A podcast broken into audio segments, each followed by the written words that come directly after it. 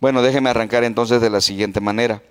Continuamos, hermanos, con la serie Cómo oír a Dios. La semana pasada, si ustedes recuerdan, porque está fresco, les compartí a ustedes cuatro maneras favoritas en las que Dios nos habla. ¿Recuerdan? Si yo quiero escuchar a Dios, entonces ahora ya sé que hay cuatro maneras favoritas en las que Dios suele hablarme. La primera, por supuesto, es la Biblia, ¿recuerdan? Y esto es algo que yo sé que la gente no cree, pero yo sí lo digo cada rato. En cuanto tú abres la Biblia y le empiezas a leer a conciencia, si reúnes las condiciones que debes reunir, Dios te empieza a hablar inmediatamente, directamente, aunque no me lo creas. Número dos, la otra forma en la que Dios suele hablarnos es a través de personas competentes, ¿se acuerdan? Dios pone predicadores, pone maestros, pone hermanos, ¿verdad? Que nos hablan la palabra de Dios y a través de ellos nos llega la palabra de Dios. ¿Recuerdan? Eso es así porque Dios no puede hablarnos directamente. Porque ¿qué pasaría si Dios nos hablara directamente? Te mueres. O bueno, ya tú la, la suavizaste un poquito mejor, dijiste nos desmayamos, no soportarías. Entonces Dios escoge personas, es el medio que Dios ha establecido, ¿no? Como yo lo entiendo, entonces voy, Dios me va a hablar a través de este hermano, Dios me va a hablar a través de esta hermana, siempre voy con esa conciencia de que voy a escuchar la palabra de Dios. Luego, en tercer lugar, yo les compartí a ustedes rápidamente que otra manera favorita de hablar de Dios hacia nosotros es a través de poner ideas en nuestra cabeza, ¿recuerdan? Dios pone ideas, Dios te puede dar un sueño, Dios pone una impresión, Dios te da como un acorazonado, Dios oyes la voz aquí adentro en tu mente, es Dios hablándote, es como Jeremías 33:3, clama a mí, yo te responderé. ¿Cómo me va a responder Dios? Dios me habla audiblemente, lo oigo. Pero cuando llegamos a ese punto, hermanos, entonces nos damos cuenta que eso puede ser muy peligroso. ¿Se dan cuenta ustedes? Porque puede ser que cualquier persona diga que está oyendo la voz de Dios y que Dios le está hablando, pero en realidad no es la voz de Dios, es tu propia voz. O es alguien engañándote, ¿verdad? Alguien manipulándote, alguien que te acerca y te dice, fíjate que Dios me dijo, ¿verdad? Que tú tienes que ser mi esposa. Santo Dios, ¿qué le dice cuando alguien te planta enfrente y te dice eso? Sí, sí, sí. ¿No? Hermanos, este, hace aproximadamente unos cinco años, bueno, unos diez años, perdón, ya tiene como diez años eso, una persona que se decía ser pastor, llamado Yosimar, es un brasileño, secuestró un avión en Cancún. ¿Recuerdan el escándalo? Fue todo un escándalo, porque según él, Dios le habló y le dijo que lo hiciera, imagínense. Todo resultó un fiasco. Y ese supuesto pastor está en la cárcel. ¿Está verdad, ¿Estaba este hombre loco o de verdad Dios le estaba hablando? ¿Cuántos grupos religiosos hay, hermanos, que han vaticinado la venida de Cristo y le han puesto fecha? El Señor va a venir en el año fulano de tal, dijeron, por ejemplo, nuestros amigos los adventistas, 1860 y tantos. Y la gente vendió todas sus propiedades y se vistieron de blanco y se fueron a los, a las, a los, ¿cómo se llama? Este, a los cimas, a los collados de los cerros a esperar al Señor. ¿Y qué cree? Todos se quedaron vestidos y alborotados. Qué terrible fiasco. Hermanos, qué tremendo es este tema. Mire lo que dice este Primera de Juan 4:1. Mire lo que dice. No crean siempre, dice, todo lo que escuchan, solo porque alguien diga que es un mensaje de Dios. Primero dice, pónganlo a prueba para asegurarse de que realmente es así. Te voy a pedir de favor que tomes tu pluma, esta es la ventaja de tener la guía, y encierres en un óvalo la frase, pónganlo a prueba. Por favor, encierra en un óvalo la frase, pónganlo a prueba. Ahora, ¿qué quiere decir eso, mis hermanos? ¿Qué nos está diciendo Dios en este pasaje? El Señor nos está diciendo, mis hermanos, que la Biblia dice que debemos aprender a distinguir la voz de Dios. Voy a repetirlo porque esto es muy importante para el pueblo de Dios y la familia de Dios, Vida Plena Jalapa, Primera Iglesia Bautista. Hermanos, hay muchas voces. Hay demasiadas voces en el medio ambiente. Hay muchas voces en la frecuencia, ¿verdad? Las ondas hercianas, como llaman los, los, que transmiten, están llenas de un montón de voces. Por eso, hermanos, tenemos que tener cuidado y la palabra de Dios dice, no crean siempre todo lo que escuchan, solo porque alguien diga que es un mensaje de Dios. Primero que dice, pónganlo a prueba. Y eso significa que debemos aprender a distinguir la voz de Dios. Debemos distinguir si realmente es Dios quien habla o no. Por eso el título, hermanos, ¿cómo saber si es Dios quien habla o no? ¿Verdad? Así es que quiero compartirles en esta tarde, mis hermanos, preciosa que Dios nos ha regalado, ¿verdad? Porque ya se está yendo el frío y está llegando el solecito, ¿verdad? Este, ya se está yendo el invierno, el duro invierno, como dice Jesús Adrián Romero, ¿verdad? En su canción. Dice, se tardó demasiado, dice, pero ya se está yendo y ya vemos que llega la, la este, la primavera, ¿verdad? Trayendo esperanza y vida, bendito sea Dios. Pero quiero compartirles a ustedes siete maneras de comprobar si es la voz de Dios o no. Quiero compartirles, hermanos, y esto es muy importante para que no sean engañados, ni te engañes a ti mismo, ni nada por el estilo. Siete maneras de probar si esta voz que escucho, si esto que pienso que Dios me está hablando, verdaderamente es de Dios o no. Ahora, es mucha información preciosa de Dios aquí, así es que hoy les quiero compartir tres. Y el próximo domingo, si Dios así nos lo permite, el amado Señor, les voy a compartir las otras cuatro para que no lo hagamos demasiado largo, ¿les parece? Número uno, primera manera en que puedo probar si lo que estoy oyendo es la voz de Dios o no, sea que sea un mensaje en mi mente, un predicador, alguien que viene y me dice, lo que sea. Número uno, concuerda con la Biblia. Ese es el número, la prueba número uno. Si quieres escribirla, ahí tienes la idea preciosa.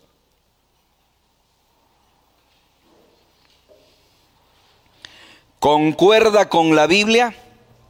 Esto que estoy oyendo, hermanos, esta voz que tengo en mi mente, esa predicación que puse ahí en, en las redes sociales, esto que me dice el hermano que me trae una profecía, ¿Concuerda con la Biblia o no? Esa es la primera prueba para saber si estoy oyendo la voz de Dios o no. Escuchen esto, mis hermanos, y póngalo en su corazón. Dios nunca contradice su palabra escrita. El Señor, hermanos, jamás contradice su palabra escrita. Miren lo que dice Lucas 21, 23. Qué palabra, hermanos, preciosa. ¿Cómo dice? El cielo y la tierra pasarán, pero mis palabras que dice jamás pasarán. Deberías encerrar en un óvalo todo el texto porque está chiquito, ¿no? Cielo y tierra pasarán, lo cantábamos en un coro antiguo, ¿te acuerdas, Mati?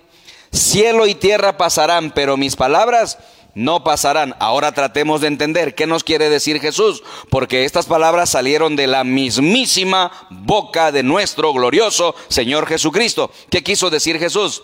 Quiso decir esto, mis hermanos, el cielo y la tierra dejarán de existir, eso quiere decir pasarán, pero mis palabras son eternas. Los principios escritos en la Biblia, hermanos, son eternos, nunca morirán, jamás pasarán. Tú puedes basar tu vida en ellos, tú puedes basar la vida de tu familia en ellos, tú puedes basar tu propia vida y tus proyectos en ellos. Cuando tú pones tu vida sobre el fundamento sólido que es la palabra de Dios, estás construyendo para la eternidad. Bendita sea la palabra de Dios.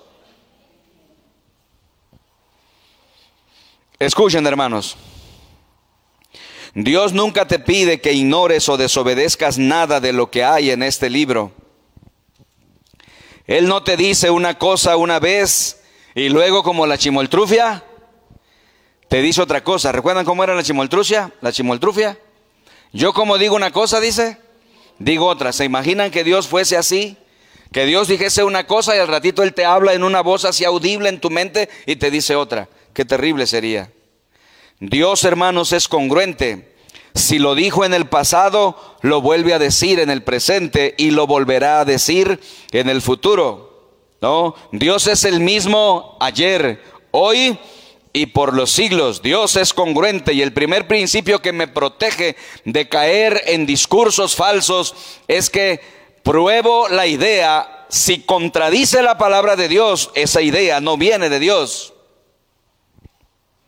Qué tremendo, ¿verdad? Hermanos, Dios es siempre congruente, jamás es contradictorio. La Biblia dice con mucha claridad, debes pagar tus impuestos. Así que Dios no puede hablarte otro día, ¿verdad? Y decirte que no lo hagas. Hay personas que vienen y me dicen, Dios me habló anoche, pastor, ¿y qué te dijo? Que, que no pague los impuestos, que busque la manera de evadirlo. Es evidente que esa voz no viene de Dios. ¿No? Dios, hermanos, nunca te diría eso.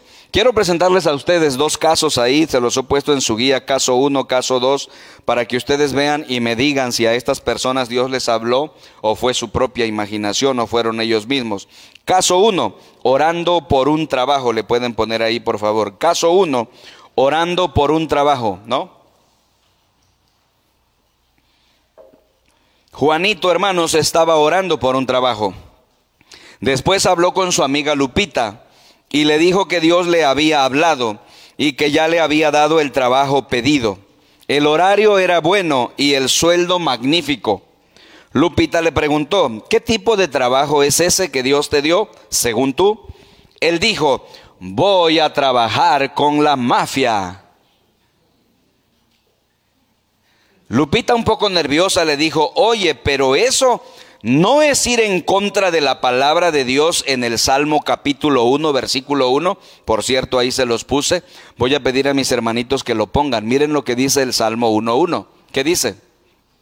Dichoso el hombre que no sigue el consejo de los malvados, ni se detiene en la senda de los pecadores, ni cultiva la amistad de los blasfemos Hermanos, ¿era Dios el que le estaba hablando a Juanito? Hermanos, cuando algo que nosotros pensamos que escuchamos contradice lo que dice la palabra de Dios, ¿a quién le damos la razón? A la palabra de Dios. Y tenemos que concluir, ¿verdad? Que esa persona no está escuchando la voz de Dios, está escuchando su propia palabra. O tal vez está escuchando que alguien le está aconsejando y le dice, yo creo que Dios dice eso, y está oyendo otras voces. Qué importante. Vean el caso 2, está más tremendo. Caso 2. Un joven que tiene una novia no cristiana. Ah, esto está tremendo, mis hermanos. Esto presten atención porque esto está tremendo. Esto es lo más actual que hay ahorita, hermanos, en el mundo. Un joven que tiene una novia que, ¿qué? ¿cómo la calificamos?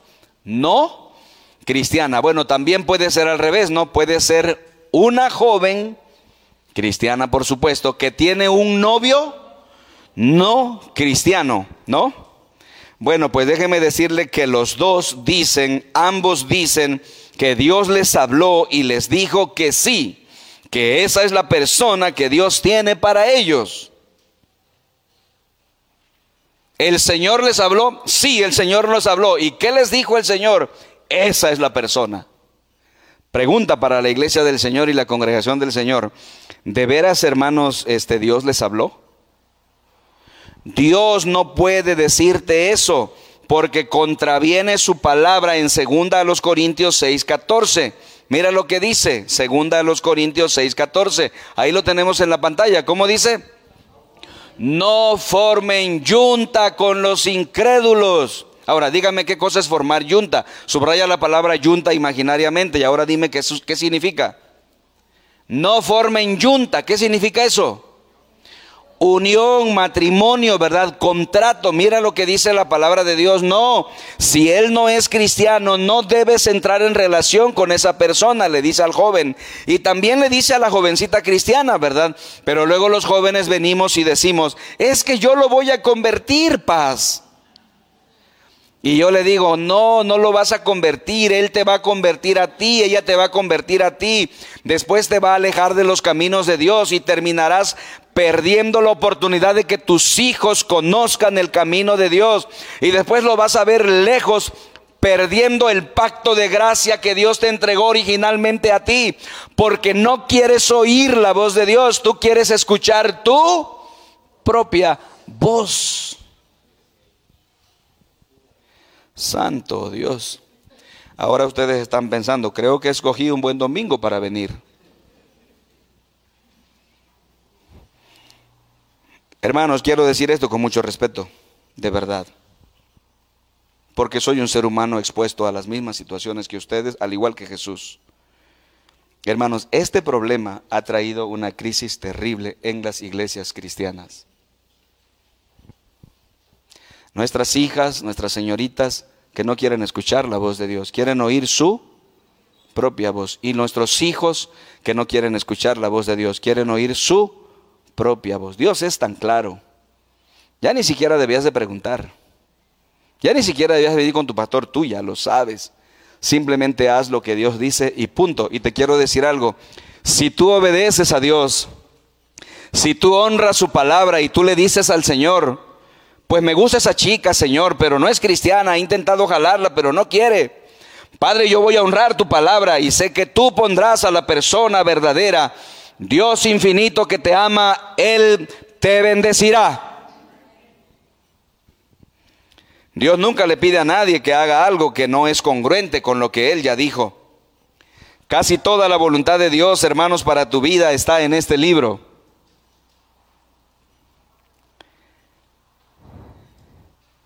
Ni siquiera necesitas orar al respecto. Debes hacer lo que Dios dice y punto. Si alguien me pregunta, hermanos, se imaginan si alguien me preguntara, ¿usted ora, pastor, a levantarse el domingo respecto si debe venir a la iglesia? Claro que no, no oro por eso. Simplemente me levanto y vengo. No oro con respecto a mi diezmo. Jamás oro a Dios, voy con el diezmo y le digo, Señor, ¿lo doy o no? Claro que no oro por eso. Simplemente lo doy no oro ni pregunto sobre si debo hablarles a otros del amor de Dios. No pregunto a Dios si debo hacer eso. No voy con, con el ridículo. Oye, ¿y hago eso, Señor? Dios va a decir, como dicen los chavos, obvio. Eso ya está en la palabra. Simplemente lo hago y punto. ¿Por qué? Porque eso ya lo dijo Dios. Ya está aquí en su palabra. Como dicen los italianos, capichi. Así que mis queridos hermanos y mis amigos, cada idea o voz que creas que viene de Dios, debes confrontarla con la Biblia, debes confrontarla con la palabra de Dios. Y ahora todos se están dando cuenta cuál es el problema, ¿no? Todos nos damos cuenta cuál es el problema. ¿Cuál es el problema? El problema es, hermanos, que de repente sentimos que Dios nos está hablando y no sabemos qué dice la Biblia respecto de ese asunto que traemos en la mente o en el corazón. Pues no sabemos qué dice la Biblia. Entonces, pues simplemente tomamos decisiones equivocadas. Déjeme decirle que lo más sabio que puedes hacer es lo que yo hacía cuando no sabía mucha Biblia. Lo más sabio que puedes hacer en ese caso es consultar con tu pastor. Es consultar con un siervo de grupo pequeño, es consultar con uno de nuestros líderes o un mentor, personas experimentadas que conocen la palabra de Dios y pueden orientarte bien en un momento determinado. Bendita sea la palabra de nuestro amado Dios. Número dos, por favor. ¿Me hace parecerme más a Cristo? Es el segundo principio, la segunda prueba.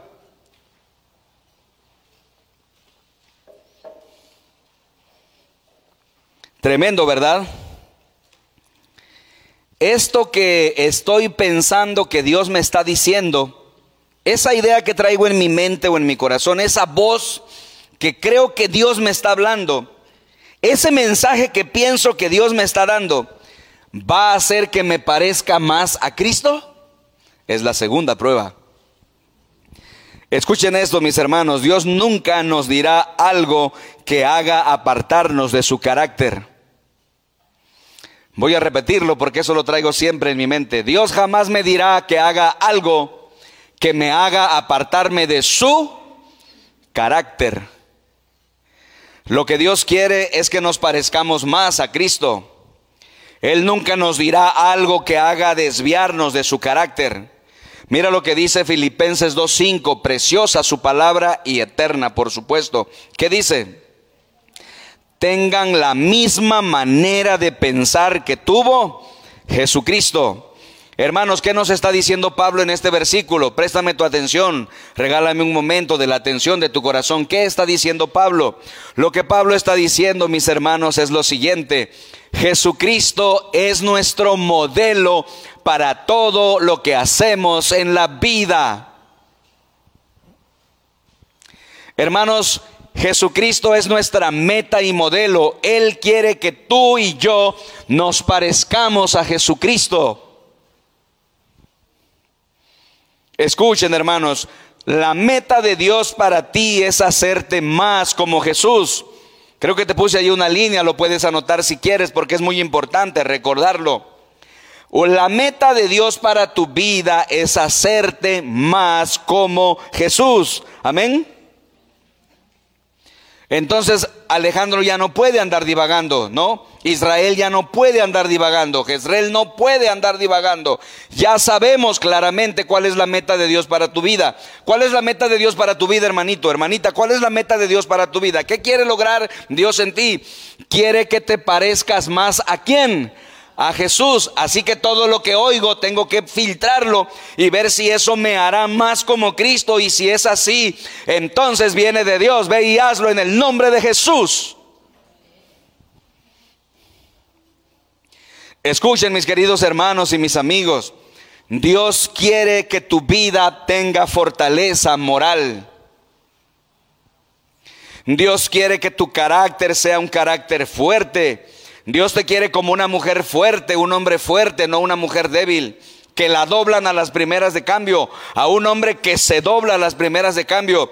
Tú dices, esto sí lo voy a hacer, pero esto no. Pero vienen tus amigos y te convenzas y terminas haciendo lo que no debieras hacer. Dios no quiere eso. Quiere un hombre de carácter fuerte, de decisiones fuertes, de convicciones. Quiere mujeres así, señoritas así, jóvenes así, jóvenes que honren el nombre de Dios en sus propias vidas. Dios quiere que tu vida tenga amor gozo, paz, paciencia, todas las virtudes que poseía nuestro Señor Jesucristo en su personalidad cuando estuvo aquí en la tierra. Dios nunca te pedirá que hagas nada que contradiga esta meta o que sea un estorbo para que alcances esa meta de Dios en tu vida. Mira lo que dice Santiago capítulo 3. Dale la vuelta, por favor. Y mira lo que dice Santiago 3, versículos 14 al 17. Es un pasaje largo. Lo he resumido para recalcar lo que creo que es importante para nosotros hoy. Mira cómo dice. Pero si tenéis, dice, celos amargos y ambición personal en vuestro corazón, esta sabiduría no es la que viene de lo alto, sino que es, que dice? Diabólica. Detente ahí, por favor. ¿Qué nos está diciendo Dios? En otras palabras, mis hermanos, Dios nos está diciendo, sabemos que una idea no proviene de Dios si ocasiona amargura, envidia o ambición egoísta. Es más, creo que te lo puse ahí por si lo quieres anotar. Una idea no proviene de Dios si ocasiona amargura, envidia o ambición egoísta.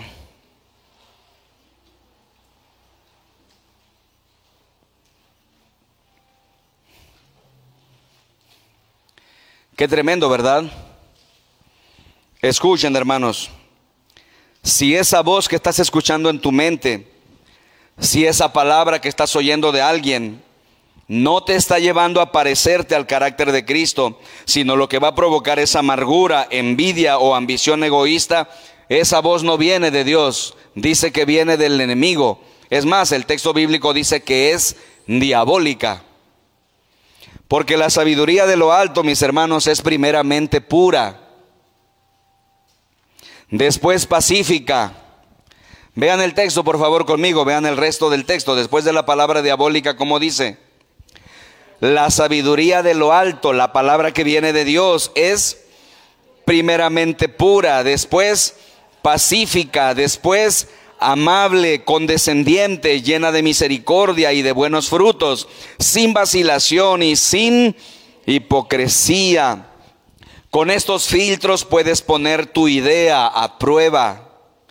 La sabiduría de Dios no es ambiciosa, no es egoísta. Si, viene, si te viene una idea, ¿verdad? Eh, de intentar darte publicidad a ti mismo o ver la forma de alcanzar formas instantáneas de ganar dinero, riquezas instantáneas, mala vida, comodidad instantánea, esa idea no viene de Dios. Dios no te da ideas sobre cómo hacerte más rico, más popular, ¿verdad? Eh, de maneras incorrectas. Eso no viene de Dios. Lo que viene de Dios tiene estas características. La sabiduría que viene de lo alto es pura, pacífica, amable, condescendiente, llena de misericordia y de buenos frutos, sin vacilación y sin hipocresías. Así que mis hermanos, si el pensamiento que tienes es puro, entonces sí viene de Dios. Pero si te viene un pensamiento impuro, ¿sabes de quién viene? Del diablo. La Biblia dice, hermanos, que la idea que es genuinamente de Dios es considerada. Es sensible con la forma de pensar hacia los demás. Muchos dicen, Dios me dijo que hiciera tal cosa y pisotean a todo el mundo y no les importa si les causan daño a alguien porque dicen que Dios les dijo. Dios no les dijo que hicieran semejante cosa, ¿verdad? Este, una persona me dijo, ¿verdad? Vengo muy enojado, Armando. Yo creo que Dios me dijo que le meto una cachetada a mi mujer. Y yo le dije, no, eso no te lo dijo Dios. ¿Sabes quién te dijo eso? Eso viene del diablo, es diabólica, porque la sabiduría que viene de Dios, la palabra es muy clara. Dice que es primeramente pura y luego es pacífica y amable. ¿Por qué lo mataste? Es que Dios me dijo agarró la piedra del, molino del metate, ¿no? Y se la zorrajó y lo mató. Estaba enojada, ¿no? Ella, porque pues aquel también llegó y la provocó. Y lo mató y le preguntó, ¿por qué lo hiciste? Es que Dios me dijo que ya, se lo mandara yo por delante. ¿Dios le dijo eso, hermanos, es la voz de Dios? Claro que no, porque eso es contrario a lo que dice la palabra de Dios. Eso no refleja el carácter de Cristo en tu vida. Déjame decirte que la sabiduría de Dios es sumisa. Cuando es de Dios quien, eh, de, quien viene el mensaje, no actúas de modo arrogante, ni te jactas, ¿verdad?, de que Dios te haya hablado. Mucho cuidado aquí, hermanos, porque hay gente que se jacta de eso. ¿Verdad? Hay gente que dice, Dios me habló, ¿verdad? Y, y se creen los confidentes de Dios, ¿no? Dios les habla cada rato. A ti no te habla, ¿verdad? A mí a cada ratito me habla. Qué terrible es eso. Eso es orgullo. Eso es vanidad. Yo cuando escucho a esas personas sé que Dios no les ha hablado porque Dios no te dice tal cosa. Si Dios te habla, te hace una persona humilde, te hace una persona sumisa. Mucho cuidado con esas pretensiones, ¿verdad? De que Dios nos está hablando todo el tiempo. Así que mis hermanos, ¿verdad? Esta, si esta idea o, o esta voz que estás oyendo te hacen parecerte más a Cristo, entonces viene de Dios. Miren el caso número 3, voy a compartirles aquí el caso número 3, que ya no me cupo, pero se los comparto y ustedes me dicen. Juanito fue con su amiga Lupita, otra vez Juanito, pobrecito. Juanito fue con su amiga Lupita a las carreras de caballos porque según él, Dios le dijo que fuera a apostar para comprarle unos zapatos a su papá. Dios me dijo anoche, dice Juanito, que le apostara a Centurión.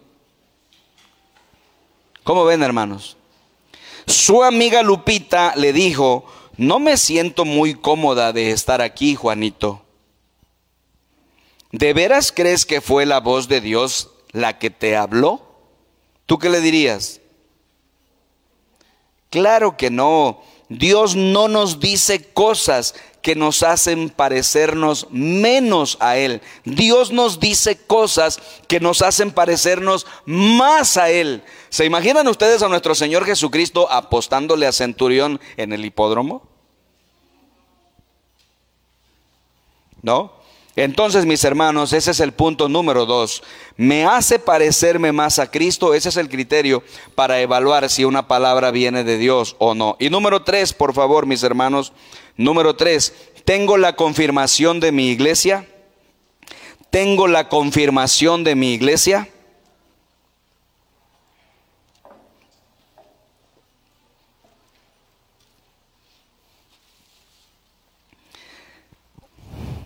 Esta voz que eh, pienso que estoy escuchando ¿está confirmada por otras personas en mi comunidad cristiana o nada más es una voz que yo escucho?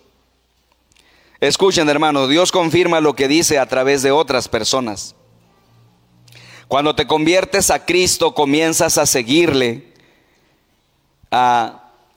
no comienzas una nueva relación solamente con Dios, sino que también comienzas una nueva relación con los demás. A eso se le llama iglesia, a eso se le llama la familia de Dios. Te haces miembro de la familia de Dios. Ahora eres parte de la gran familia de Dios. Y Dios está queriendo no solo que empieces a tratar con Él, sino que empieces a tratar con los demás. Escuchen esto, mis queridos hermanos. Nunca fue la intención de Dios que hagas decisiones importantes solo en tu vida. Esa declaración vale oro. Así que voy a repetirla. Hermanos, nunca fue la intención de Dios que yo tome las decisiones más importantes de mi vida solo. Ojalá lo apliques en tu vida. Hermanos, todas las decisiones importantes que he tomado en mi vida, siempre las he consultado. No tomo decisiones solo. ¿Por qué? Porque es muy claro para mí que Dios no quiere eso para mí. Cada decisión importante en tu vida que vas a tomar debes consultar a otros. ¿Por qué? Porque Dios no quiere que lo hagas solo. Él quiere que otros cristianos que tengan madurez y sean prudentes te ayuden y te aconsejen. Otros creyentes que estén más arraigados en la fe y tengan más conocimiento bíblico que tú verifica una y otra vez. La Biblia dice, hermanos, en el libro de Proverbios, el avisado busca consejo, el necio no. ¿Tú eres una persona avisada o eres una persona necia? ¿Tratas de tomar las decisiones de tu vida por tu propia cuenta o siempre consultas a otros? La Biblia dice que las personas sabias, las personas avisadas, siempre piden consejo, pero las personas necias no lo hacen. El necio cree que sabe qué hacer y actúa basado en su propia intuición, sin jamás verificar con otro cristiano maduro. La tercera pregunta, pues, que debemos hacernos para probar una idea es esta. ¿Tengo la confirmación de la iglesia donde me congrego? Es el punto número tres. Mira lo que dice Efesios 3:10. Preciosa la palabra de Dios. ¿Qué dice? El fin de todo esto, dice Pablo, es que la sabiduría de Dios, ¿qué dice? En toda su diversidad se dé a conocer ahora por medio de qué? De la iglesia. Ahora, pon tu mente ahí y mira lo que quiere decir. ¿Qué está tratando de decir Pablo? Pablo está tratando de decir, la sabiduría de Dios, hermanos, es muy rica. La sabiduría de Dios es muy amplia. La sabiduría de Dios no llega a través de un hombre o de una mujer. La sabiduría de Dios en la iglesia se da a conocer a través de todos. Tú puedes ser el instrumento que Dios use para confirmarle a otra persona si lo que está escuchando viene de Dios o no. No tengas miedo. Apréndelo, entiende la palabra de Dios y aplícala y serás de bendición. Así que si es Dios quien te habló por medio de una idea, por medio de una inspiración, Él te lo confirmará por medio de otros creyentes. Es más, te lo puse ahí, ¿verdad? Dios confirmará la idea por medio de otros creyentes. Esto es muy importante saberlo para ya no andar equivocándonos, perdiendo tiempo, perdiendo dinero y luego sufriendo las consecuencias Dios nos libre, bendito sea su nombre.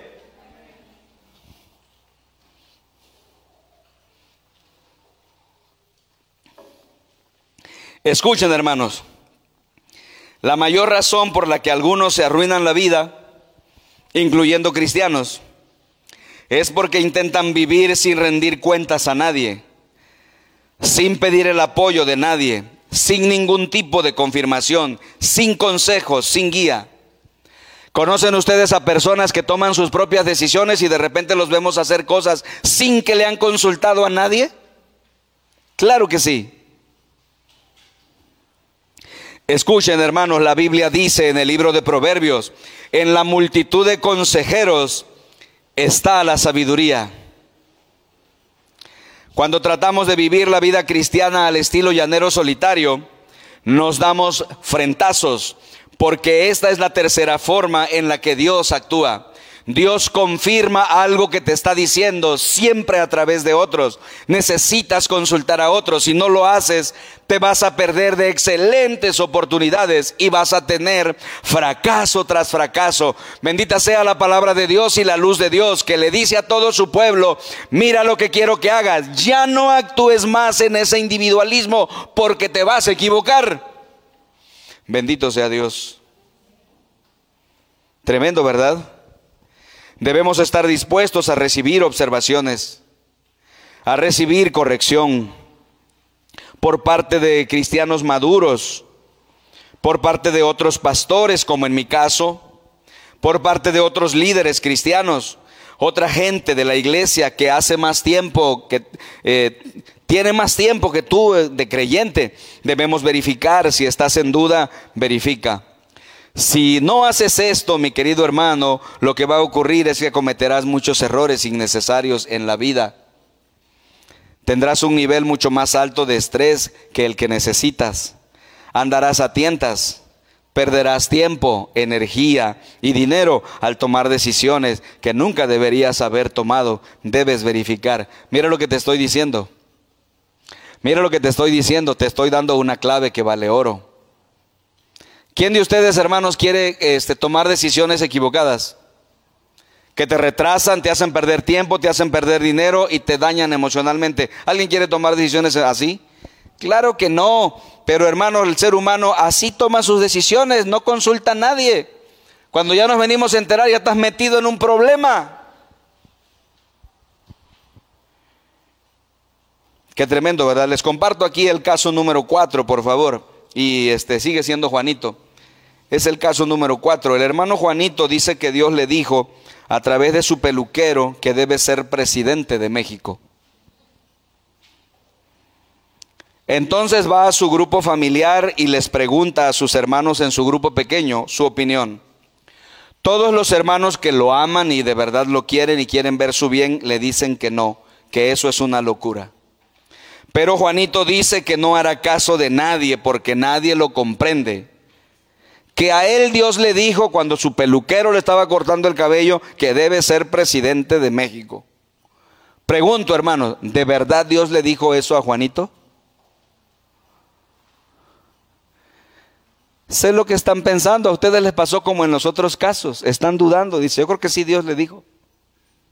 ¿Y en qué se basan para afirmar eso? Porque hemos oído algunos, ¿verdad? Este, ¿cómo se les llama? Algunos, este, esos expertos que animan y que dan este motivadores personales, ¿verdad? Los hemos oído que le dicen a la persona, si nadie te apoya en tu idea, tú de todos modos sigue para adelante.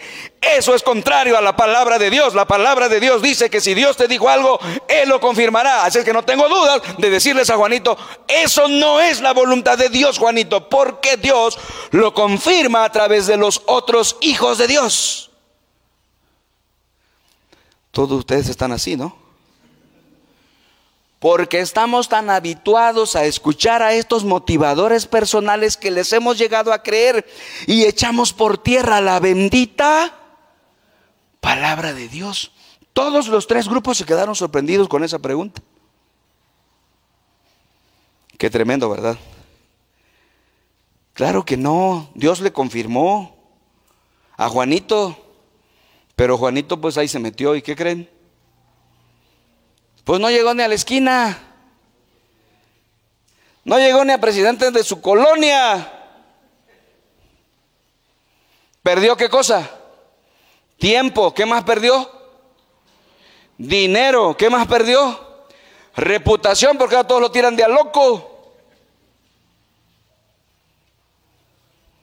Oiga, si yo le dijera a ustedes, fíjense que Dios ayer me dijo mi peluquera, mi peluquera Eriquita, ¿verdad? Usted debe ser presidente, pastor.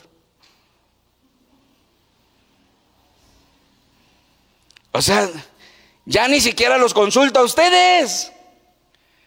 Es claro que Dios me dijo, no, tú fuiste llamado por otra cosa.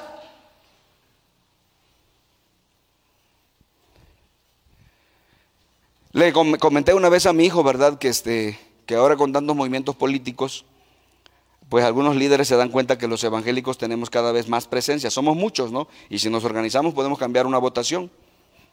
Entonces alguien me dijo, ¿verdad? Este, ah, pues podemos meter a tu hijo ahí, Armando. Y yo le dije a mi hijo, ¿cómo ves? Este, ¿Te quieren lanzar ahí como de diputado, este, suplente, plurinominal? Me conmovió lo que me dijo mi hijo. Dice, no papá, yo tengo un llamamiento superior. ¿Ah? ¡Ah! Eso, hijo. Pero de repente, ¿verdad? Nosotros escuchamos algunos motivadores personales que nos dicen, ah, no le hagas caso a la gente, tú sigue tu idea. Eso es absolutamente contrario a la palabra de Dios. Digan lo que digan. Ahora sí que como dice, como dice el cantante Rafael, digan lo que digan los demás. Caso 5, hermanos, porque le dije que eran dos casos, ya les presenté el caso 4. Caso 5, este ya no es Juanito, bueno, gracias a Dios, ya no es Juanito. Caso 5, Dios me dijo, me habló anoche que debo ser pastor. ¿De veras? ¿Ya lo consultó con otras personas? Sí. ¿Y qué le dijeron? Pues no los vi muy convencidos. Hermano, cuando Dios me llamó al pastorado, pregunté a muchas personas. Yo ya sabía este principio desde esa vez. Así que fue, ¿y saben quién fue la primera persona que le pregunté? Le pregunté a mi mamá. ¿Tú crees, mamá, que debo ser pastor? Mi mamá dijo, sí, hijo, no tengo la menor duda. Le pregunté a mi pastor. Vive todavía el hermano, ya está grande, el hermano Teodulo Rodas, en la primera iglesia bautista en Tuxtla Gutiérrez. ¿Saben qué me dijo mi pastor? Dice, creo que te estás tardando, te estabas tardando, me dijo. Debías haberme venido a ver antes. Le pregunté a los diáconos de mi iglesia que me querían. Hermano, ¿ustedes creen que debo ser pastor? Estoy sintiendo el llamado como la voz de Dios, pero no sé. Ellos me dijeron, tú debes ser pastor. Te queríamos decir. Le pregunté a las hermanitas de la femenil, ahora se llaman mujeres en acción, ¿no? Me querían mucho porque yo les daba tema, era un jovencillo y les daba estudios de vez en cuando. Con canto cariño a la semana me dijeron, tú eres un elegido de Dios para predicar su palabra, Armando. Le pregunté a los jóvenes de la iglesia, los jóvenes dijeron, estamos contigo. Y mis amigos, todos hermanos. Hermanos, este es el punto de Dios. Dice la palabra de Dios en el punto 3, ¿Tengo la confirmación de mi iglesia? Hermano, no menosprecies a tu iglesia. Dios te puso en una comunidad cristiana. Dios te puso en una comunidad cristiana para que tú no te equivoques. Así es que verifica con otros creyentes. Si no lo haces, te meterás en problemas. Parece que a menudo, ¿verdad? Lo que hacemos, hermanos, es ir pidiendo consejos y seguimos pidiendo y seguimos hasta que nos encontremos a alguien que finalmente nos diga lo que nosotros queremos oír. Yo soy pastor y sufro mucho eso, ¿no? Gente que viene y me pide un consejo y yo les digo, no, eso no lo deben hacer. Y entonces, ¿qué cree que hacen? Se van a otra iglesia con otro pastor. Y si el pastor ese es bueno, le preguntan, el pastor le dice, no, eso no lo deben hacer. ¿Qué creen que hacen? Se van con otra iglesia, otro pastor. Pero si ese pastor es bueno, les dice, no, eso no lo debes hacer. Y así van, ¿verdad? De iglesia en iglesia de pastor hasta que encuentran uno que por fin le dice, lo que ellos quieren, escuchar. Pues así como nos va a hablar Dios, hermanos. Otra razón por la que no nos gusta verificar nuestras decisiones importantes con otros creyentes es porque no queremos que nos digan que estamos equivocados. Pero es preferible que te digan que estás equivocado antes de que malgastes tiempo, energía y dinero y no después. Y encima te quedas con toda la angustia y el dolor que te trajo la mala decisión. Si Dios te habló, si en verdad te habló, te lo va a confirmar por otros cristianos. Mira lo que dice Proverbios 11, 19, el último gran texto de la palabra esta tarde. ¿Cómo dice?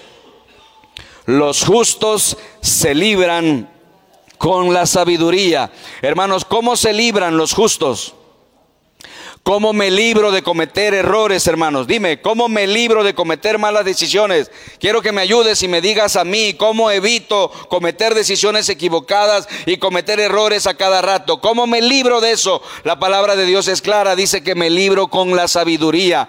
Dios me va a hablar y me lo va a confirmar a través de ustedes, a través de hermanos importantes. El, Dios me ama, Dios te ama, te quiere librar de fracasos y de malas decisiones, de perder tiempo. Necesitas aprender a ser humilde para aplicar este principio a tu vida con toda humildad. Y si lo haces, el Dios infinito guiará tu vida todo el tiempo. Por eso necesitas un grupo pequeño de apoyo. ¿Te das cuenta? En un grupo pequeño tú puedes preguntar y verificar si lo que tú piensas que Dios te está diciendo, en realidad Dios te lo está diciendo o no. De hecho, creo que te lo puse ahí, ¿verdad? Una forma, dice, de verificar la idea es tu grupo pequeño. ¿Ves por qué, hermanos, insistimos tanto en ser parte de un grupo pequeño? No tienes un grupo pequeño, ¿cómo te va a verificar Dios? Hermanos, estas son las tres primeras pistas, las tres primeras pruebas para checar si lo que estoy oyendo realmente es la voz de Dios o no. Ahora, ¿qué vas a hacer ahora?